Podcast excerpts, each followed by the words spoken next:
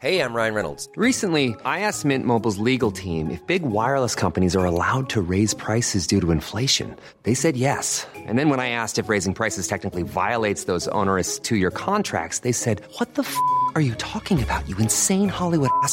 So to recap, we're cutting the price of Mint Unlimited from $30 a month to just $15 a month. Give it a try at mintmobile.com slash switch. $45 up front for three months plus taxes and fees. Promo rate for new customers for limited time. Unlimited more than 40 gigabytes per month. Slows. Full terms at mintmobile.com. Noticias del Heraldo de México.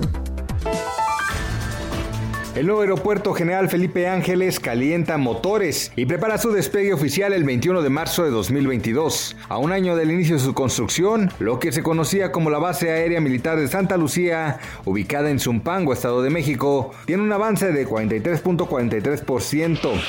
El secretario de Relaciones Exteriores Marcelo Ebrard aseguró que la vacunación en México contra COVID-19 iniciará a finales de diciembre de este año, al igual que en los países de la Unión Europea.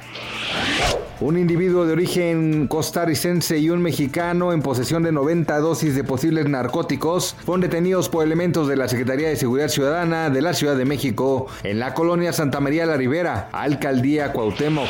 La Bolsa Mexicana de Valores inició la sesión con una pérdida de 0.19%, mientras que el peso pierde cerca de 8 centavos durante la apertura. En el inicio de la sesión, la moneda mexicana cotiza alrededor de 20.04 pesos por dólar, lo que representa una depreciación de 0.39% frente al billete verde.